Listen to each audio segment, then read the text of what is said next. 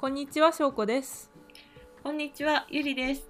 イギリスで二人ごと第18回目の放送です。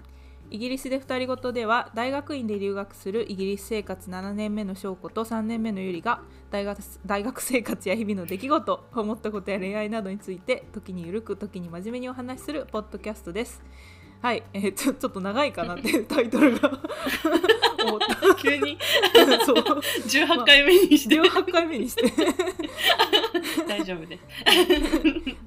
はい、えーゆりさん、はい今週はどうでしたか？はい。今週は1週間通して結構あの天気が良くて、あ、確かに、うん。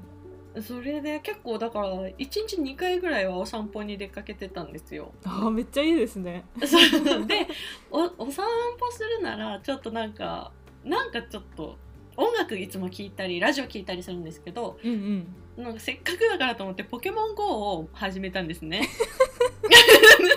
今更？めっちゃ久しぶり。そうそうそうそう。それでもうこんなのやってるのはこの街で私だけだろうって思ってたんですけど、うんうんうん。なんかお散歩行ってポケストップとかに行くとうん。なんかなんていうんですかポケモンが集集まるなんかパフュームみたいなのをこう振りまいてる人とかがいて なんか何それ？えどの人どの人？みたいな。なんかあ っていうのをあの、うん。やってました。ー そのアプリ上で見れるんですか？その誰かがここにいてそのパフュームをアうここにプリ上で振りまいていますっていうのが。振りまいた。そうそうそうそのポケストップに振りまい振りまいたらなんか30分間ぐらいそこにポケモンがすごい集まるみたいな状態ができるんですけどだからえどの人だろうって思いながらなんかその いるかな今ここにみたいな。でそので私もだから一応振りまいてます私もここにいますよって。そうそうそう。私も実はこの街でやってる一人ですみたいな感じで振りまいたり。ね まあでもポケモン、のを最近。うん、うん。ポケモン仲間できたらいいですもんねそうですね。そうそう、ポケモンならまあ喋れることもまあまあありますし。そうと思って。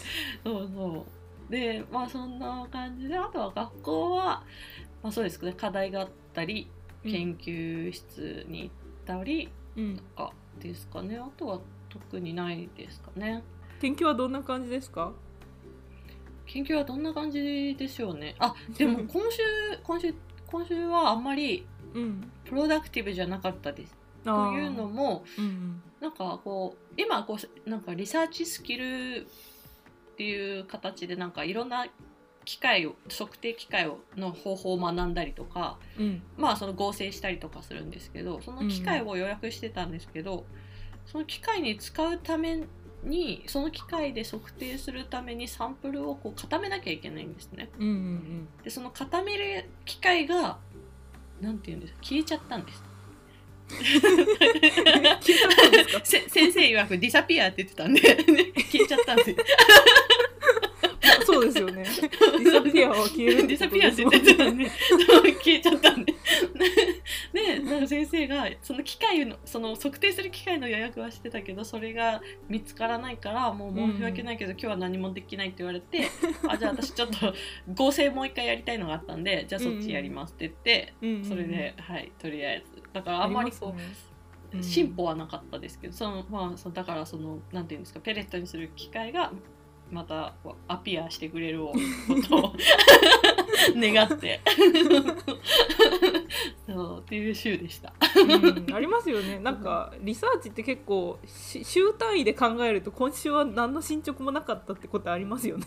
ありありますよね。そうですよね。ね。なんかなんかうんうん1ヶ月ぐらいでこう目標を定めるとまあなんとかなるかなって時もあるんですけど、週であ今週はこれとこれとこれみたいな感じでしたら大概思い通りにいかないみたいな、そうそうですよねねしかも私今、まあ、週2日なんでそう、うんうん本当にそんな感じですもう1回ね1日目がそうなっちゃったら2日目できないとかも多いんで、うんそうそうそうそう確かにねしょうこさんどうでした今週ですか今週はや今週はでもすごいプロダクティブだったんですよ。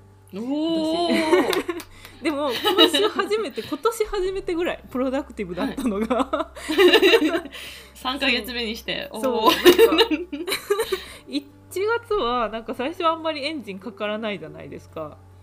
まあそれでそうですね。うん。でエンジンがかかりだしたなって思ったら、まあ、その教えるやつやってるって言ったのその教えるやつが結構忙しくなりだして、で2月はそれがめっちゃ忙しくて、で研究も進めてたんですけどなかなかそのいろいろなんだろううまくいかないなんか伝達がうまくいかないとかそういうことがあってなかなか進まず、うんうんうん、でそう2月の間になんかちょっと論今書く私のプロジェクトのこうなんだろう、うん。ストラクチャーみたいなのを決めようって言われてたんですけど、それがもう全然決まらないまま2月が終わってしまい、うんそううん。そう。多分今年の2月そんな感じ私もそんな感じでしたから多分なんか2月に何かあったんだと思います。2月に 2月に世界に何かがあって世界に何か。あんまりうまくい星の動きとか。そう星そう。の動きとかでもそういう月ありますよね、なんか。全然うまくいかない。そう思いましょう。そう思いましょうね。そう私のせいではない。うそう私たちのせいじゃない。そう。そういう、うん、そういう考え方も大事ですよね。なんか。すいませんは折っちゃって。そいやいやいやそうそれでだから2月がそんな感じでで3月になって、あ教えるやつも終わったし頑張ろうってなった時に、こううん。あの3月かな？2月の終わりの週かな？その時に、うん。えっと、あの私のパソコンがなんかすごいあの言うことを聞かなくなってコンピューターが。でそれを直すのにまた1週間かかり。えー、そうんまあでもコンピューターでやるからそのコンピューターがその言ったらあのゆりさんのその機械みたいな感じなんですよ。デバイス消えちゃったデバイスみたいな感じなんで。なのでそれがなかったら何もできないみたいな状態になり。そう。えそれで。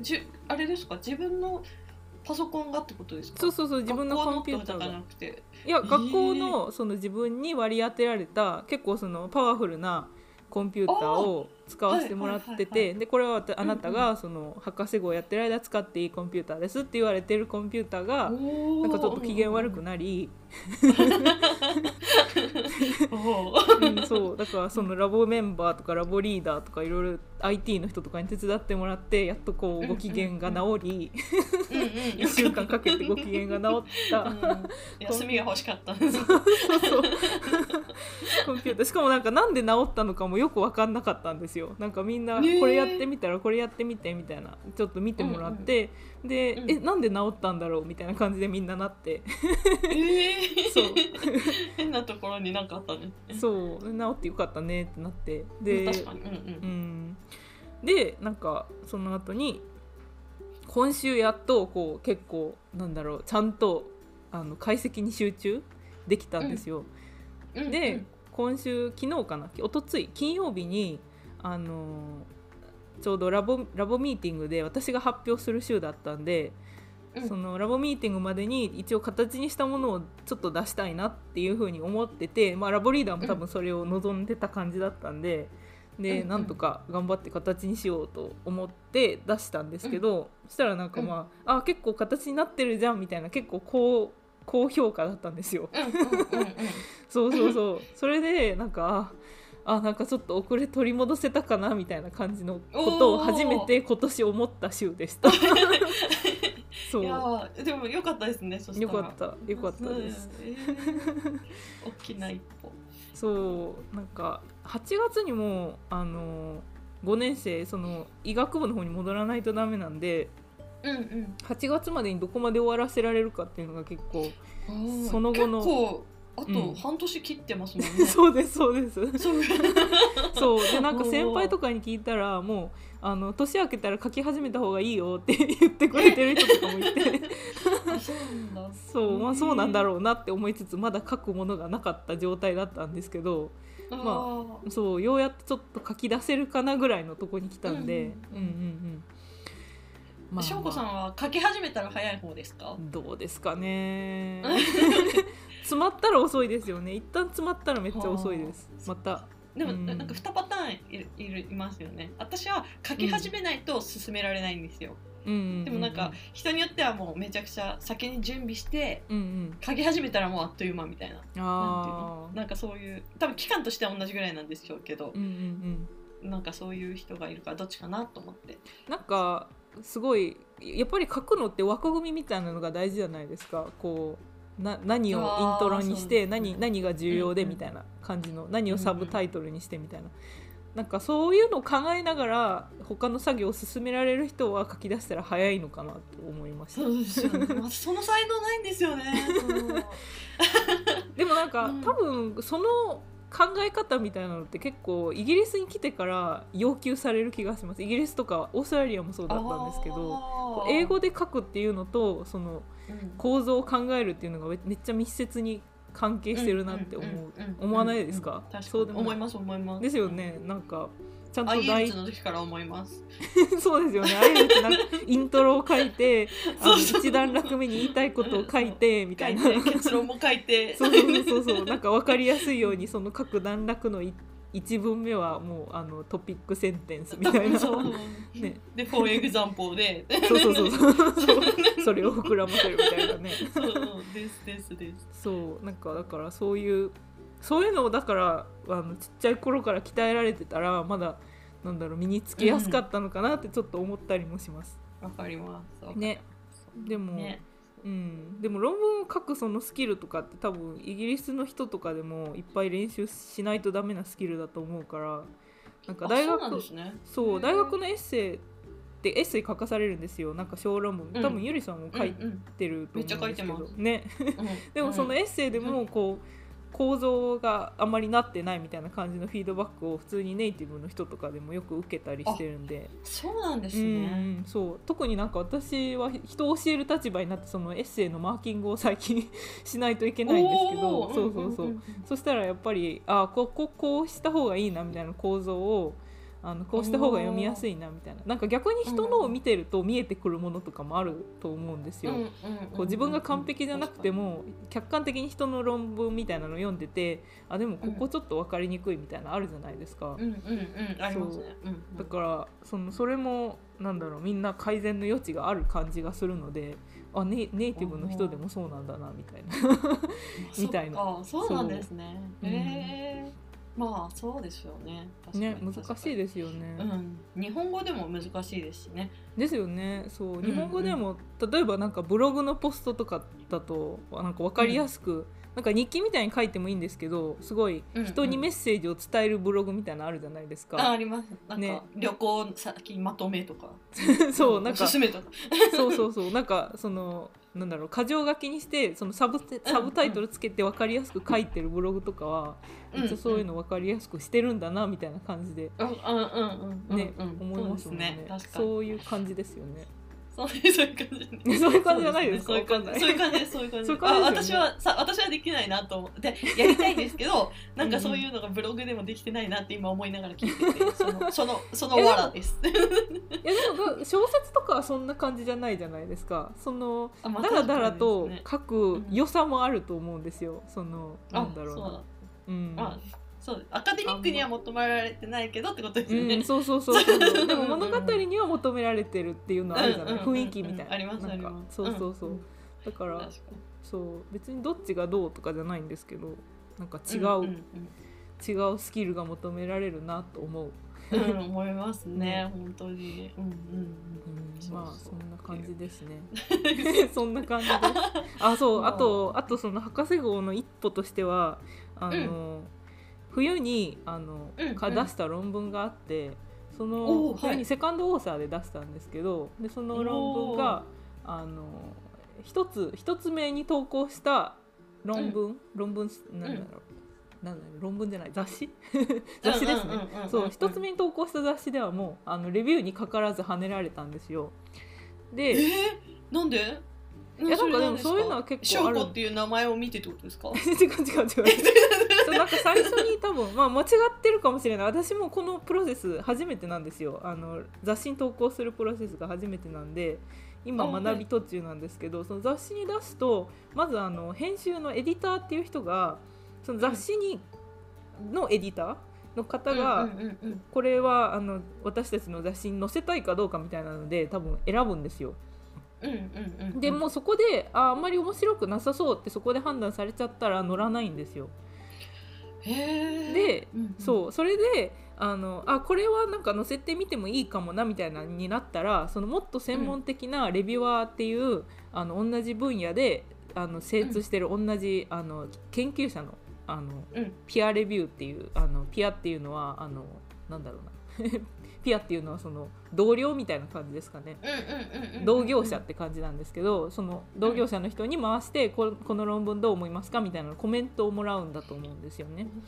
えじゃあそのエディターっていう最初のそこの人は完全な素人ってことですか？素人ではない。なんかそのあのサイエンスライティングとかそのなんだろう雑誌の編集サイエンス雑誌の編集をしてる人だからやっぱり知識は絶対その、まあれなりにある。うん、そう何が面白いかとかは分かってらっしゃると思うんですけどでも次の人はもっと専門的ってことですよね。もっと専門的にちゃんとそのなんだろう解析の手法が変じゃないかとかなんか変なあのここ意味がわからないみたいなところをすごい細かく見て、あのうんこれはこの論文をもっと引用した方がいいんじゃないかとかなんかそういう感じの、まあ、帰ってきてないからわかんないんですけど、そういう細かい指摘をしてくるんだと思うんですよ。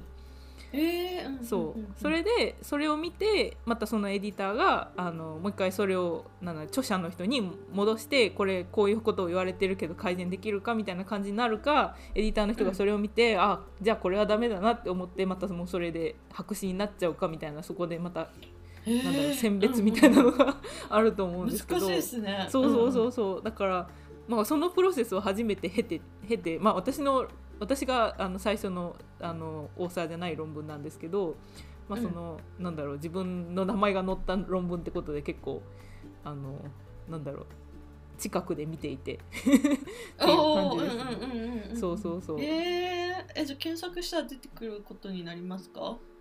まあ載ったらね。翔子さんの名ど前どこかのどこかの雑誌に載ったらそうなります。ですよね。そう。うん楽しみ。そう。なんか今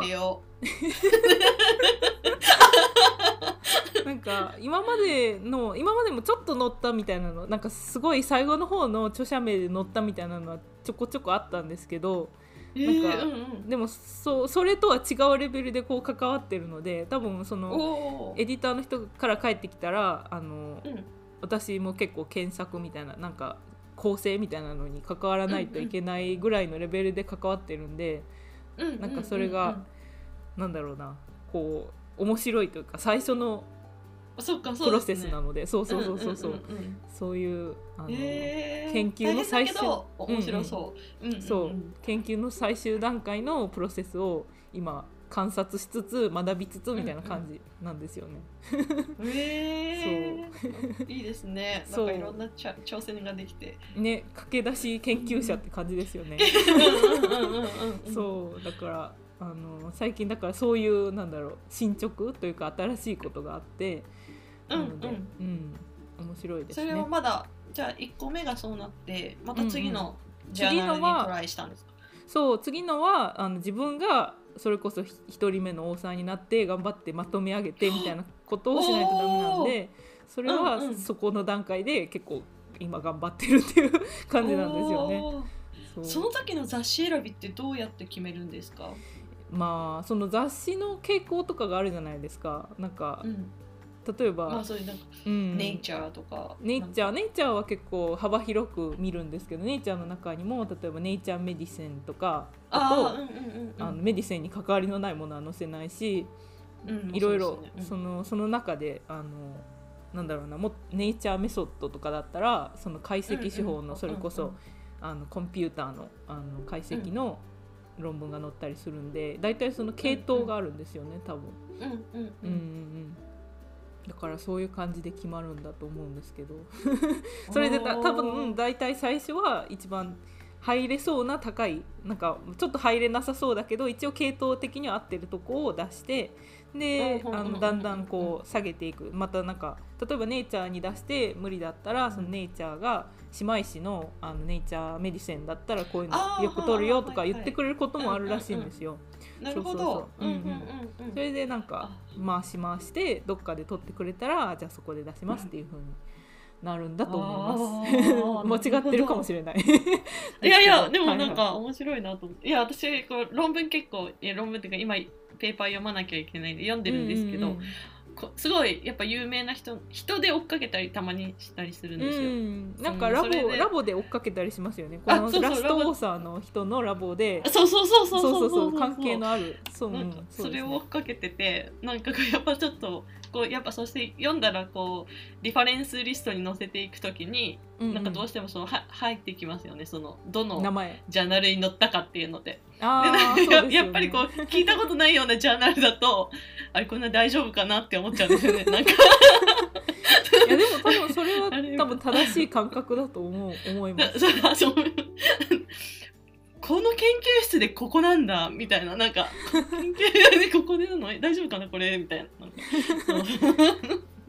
まあでもうんいいいい論文でもそのいい論雑誌に載らないこともあるとは思うんですけどね。うん。でもやっぱりインパクトファクターみたいなインパクトファクターっていうのはその論雑誌のなどれぐらいインパクト引用されてインパクトがあるかみたいな感じなんですけうんどそういうのも見てでまあラストオーサーも見てで、なんだろう自分でその実験手法とかを見てでやっぱり信憑性があるかどうかみたいなのを判断できる能力っていうのはすごい大事だと思うんですよね。なんかそれ大事だって言われているので大事だと思あってそうなんでするんです。なんかだってその多分違う同じこのこれについて知りたいと思っていっぱい論文検索したら大体そのこうだって言ってるやつと違うって言ってるやつが出てくると思うんですよ、いろいろ。でその中でその真偽を見定めるのにあの、うん。こうじっくり実験手法を読み取ってあこれはこういうちょっと違う実験手法だからこういう違う結果が出たんじゃないかとかなんか偉い、うん、とかなんかその私自分の中都合のいい表しか取んないですもん そうなんかでも自分の研究になってきたらやっぱりなんかあのちゃんと本当のことを知りたくなるのでその自分の中の仮説を立てるのに、こうなんでこう違う結果が出たんだろうっていうのででうん。なんか理由がわからない時はやっぱりそのやっぱりなんだろう数が多いサンプル数が多い方とかあーなるほど。それこそいい論文に載った理由をこう探して、あこれはこういう信憑性があるからこれの方がいいいい結果なんじゃないかなみたいな方をどっちかいうと取りたいですよね。なんか。まあそうかそうですね、んっていう感じでこういっぱい読まないとダメなんですよね。めっちゃ時間かかるんですけど、うん。そのそういうふうに読む論文を読むのが。うん。でなんかその同じすいませんなんかこのこの話ばっかりしてて。いやいやいや全然ラストオーサーは最近私も追いかけててなんかすごい同じ分野でめっちゃその研究ばっかりしてる老舗の老舗、老舗のラボがあって、うんうんそう。うん。だからその人の論文は全部一応読まないとダメめっちゃ近いから読まないとダメだなって思ってもうんうん。う結構初期から全部追いかけたんですよ、すごい、うん。めっちゃ時間かかったんですけど。フファンファンですよねもう。ァンファンです もうこの人がなんかどういうことを考えて次の論文を出してどなんかこっちにちょっとそれかけたけど元に戻ってきたみたいなそういうのもめっちゃわかる、うんうんわかるレベルなんですよねなんか。順を追って読むので。なんかこういう論文を出したけどこういう反論が来たからこう考え出したんだなみたいなとかなんかそういうような。すごい、なんうんか、もうそろそろストーカーだなみたいな感じになる。んですけど。もう分かりきっちゃってる。でまあなんかそのなんかその分野のことがめっちゃよく知れるようになるじゃないですか。この論文を出したから、このラボが新しく出てきてこういうことを言い出してでこのラボはこういうことを研究し始めてみたいななんかその、なんだろうな自分の中でこう歴史が歴史のなんだろうなその分野のめっちゃニッチな歴史が 構築されていくんですよ。うんうんうんうんそう。だからそれを今頑張ってその歴史を読み解こうと してる。すごいですね論文か、そこまであーやっぱそうですね。そこまでしないとですよね。確かに。なんかは反省してます。うん、自分のプロジェクトができて結構自分のデータが集まってきてそれをどういうコンテクストに置くかみたいなところうんになってくると多分その作業が重要なんですけど多分その修士とか博士号の最初の頃そのラボリーダーがこういうのが面白いからこれをやってみたいな感じで言ってきててそれを最初やり始めるっていう段階では多分そこまでなんだろうな分かってなくてもだんだん分かればいいとは思うんですけどはいえっ、と まあそんな感じだったんですけど 今週一応トピックを決めようって言ってトピック決めてて なんか違うところでちょっとだけ行きましょうだな。いきますか。はい。うん、あのなんかあのマーケットがねイギリスの都市には各都市にマーケットがね、あるんですよね。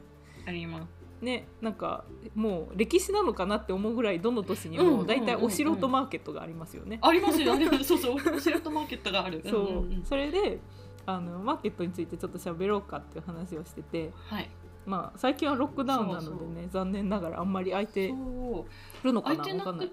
て、うん。で昨日私の街ではなんだろうこなんだろうそのロックダウンがあったはなんていうんですか初今今年初というか、うんうん。うんあったんですよ。私の街で、行いいですね。ったらでもあのあのマーケットもソーシャルディスタンスでうんうんなんだろう。3つ置けるところに2つしか置かないみたいな。あーなるほど。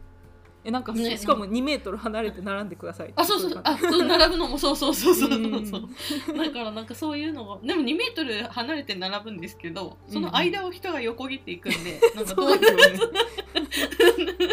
どうなんだろうって思いながら、うんそうですまあちょっと息を止めるそう。めちゃくちゃちっちゃかったんですけどでもなんか本当に街に密着した感じのうんうん。なんだろう。ワインとか売ってて地元のワインみたいな,、なんかそれ買った時もなんかすごいよく冷やして飲むんだよとか言ってくれたりとかしてなんか やっぱちょっとススーパーとは違うお買い物だなって思いました。だから。ローカル感ありますよね。ローカル感がそうそうあって、ね。そうそうででも私あれですね。ななんかこうなかったんですよね。食べ物があんまり。食べ物はあるんですけどなんて言うんですか？その翔子さんの町に行った時だと、うんうん。なんかそこでた買ってそこで食べてみたいなうんうんうんができるようなのが多かったんですけど、そういうのがなかったです。そう。なんか蜂蜜とかワインとか。なんだ原材料な。んていうんですか？そうそうそうそうそうなんかブッチャーみたいななんかお生肉みたいななんかそんな感じだったんで そうそうそなんかそこで作って売ってくれてるみたいな、立ち食いみたいな感じのうそうそうそれがなかったんですよ。それちょっと残念ですよね。なるほど。なんかそう私の、まあゆりさんがもう前にいたこの 私のとこで。うん。ど規模的にはどうですか？その何軒ぐらいお店あるんですか？そのゆりさんとこのえマーケッもう10ぐらいです。トああ結構ちっちゃいです10あねじゃあ。そう。1個マフィン屋さんだったんですけどもう私が行った時には売り切れてて。うん なんかだからもう9個しか空いてなかったですね多分。ああそうなんだ。そううんこっちだってちっちゃいす。ごい40個ぐらいありますよね大体。ありますよね。40個ありますあります、ね、うん、40以上あると思います。うん、うん、60とかあるかな。なんかで服とかも売立ち食いのってるし。服とかなんか中古の 中古の服売ったり中古のあの、うん。自転車売ったりする店とか。あとなんか結構お世話になったのがそのローカルのお魚を新鮮なお魚なんか刺身にできそうな朝取れたお魚をこうなんだろうな、えー、露店で売ってる。そうなんだ。うんそうそうそうそう。売ってるところとか、あとは普通に立ち食いのそれこそめっちゃインターナショナルな立ち食いですよね、なんかマレーシア人がやるマレーシア料理みたいなとか、うんうんうんうん。あのタイ料理とか。そうそうタイ料理とか、あの マレーシア人なんか日本料理もやってたんですけど。ね。しかもなんかすごい。怪しい怪しいやつ。怪しいやつ。すごいフレンドリーでなんかこの間見たらフェイスブックのページ作ってあのケンブリッジの生徒をやたらフォローしてるみたいで、なんか私が投稿すると結構返事返ってきたり、この間なんか「ハッピーバースデー」みたいなことも、すその店から来てた。優しい。うんうんうん、なんかめっちゃローカルにそうあのフレンドリーにしようとしてるんだなって思ってうん見てて、そう。えであの YouTube でちょっとだけ撮ったダンプリングのお店とかもー、えー、そのめっちゃ美味しいんですよあそこのダンプリング。あのダンプリングって餃子かな？水餃子とうんうん。そう焼き餃子両方やってるんですけどえー、うんうんうん。そう。なんか。食べたい、うん。う ん餃子専門店があるんですよねこっち。多分中国かな？わかんないんですけどそのうんうん、中国系の人がやってる餃子の専門店みたいなのが、そこに限らず結構あってそれめっちゃ美味しくて、なんかいろんな豚餃子とかあの、うん。ラムラム餃子とか、うんうんうん牛餃子とかでなんかすごいいろいろ種類があって野菜もその中でいろいろ入れるのがあってでめっちゃ選べるんですよ、種類の中から。へー。そうそうそう。私行ったことないなそこ多分、うん、そう。なんかそういう餃子のお店めっちゃ好きで。うんうんうんうん。めっちゃ行くんですよ。美味しそう、ね。いいなぁ懐かしいなぁねお腹減ったね。お腹減ってきた。そうお腹空いてきた。なんかワーホリしてた時にあの、うんうんあすいません。ワーホリしてた時にうん。あのカフェ近かったんでなんかでもお昼ご飯が30分しかないんですよ、お昼休みが、だからもうダッシュで行って 買ってなんか食べてました結構並んでますもんね なんだかんだ。そう。時間をあのよく見ないと並んでるか売り切れてるかなんですよね。確かにそう。あとベルギーベルギー人のワッワッフル屋さん。多分なんか一回ポッドキャストで言ったと思うんですけど、んベルギー人のワッフル屋さんとかもあったり、あったりして。ねなんかその本当にその国の人がやってるめっちゃインターナショナルならではのうん。マーケット感があってめっちゃ良かったでですね、なんかでもちょっとお野菜安かったりとかそれこそお野菜がなんか地元のお野菜とかでうん。うんなんかトマトめっちゃ昔安いですよね。安いですよ、よね、でうんなんかうん。昔カゴ売りみたいな感じですごいなんか使い捨てのカゴみたいなのにこうトマト盛り合わせみたいなのとかで売っててで、へー。そうそう。でなんかスーパーでやっぱり買ったらみんな均一のすごい赤いトマトって感じなんですけど、うん。あのそそのトマトはなんかいろんな色でいろんな形でなんかすごい大きいやつ、うんちっちゃいやつとかあってでめっちゃ甘かったんですよ。あー行へきたい。そうなんか、へーなんかちょっと規格外みたいなやつですねそう規格外うんうんうんでなんかそれこそなんだろうオーガニックでその地元で採れたみたいな直送されてきたトマトみたいな感じで売っててなんかそういういいですよねマーケット。うんいいいですねいいですよね。そうフルーツも安いですしねううん、そうそうそう。はい、じゃあ、えっと、これまでお聞きくださってありがとうございました。来週もどうぞよろしくお願いいたします。えー、Twitter、Instagram また知り合いに興味のありそうな人がいたら、ぜひお勧めしてくださると嬉しいです。はい、えーリスナーさんからのお便りが一番の励みになるのでリンクから感想やテーマのリクエストをお待ちしております。それではまた来週お会いしましょこれバイバイ。あのバイバイ。なんかそのリンク感想のテーマなんですけど まだね、はいあんまり来てないんですよね。なんか。うそうなんですよね。そう。だかららすごいあの、うん。来てくれるとめっちゃ嬉しいです、す、うん、そう。ですね。はい。じゃあ、うんうん。えっ、とバイバイっていう、バイバイ。すいいいかいいの言うのを逃して。はい。はい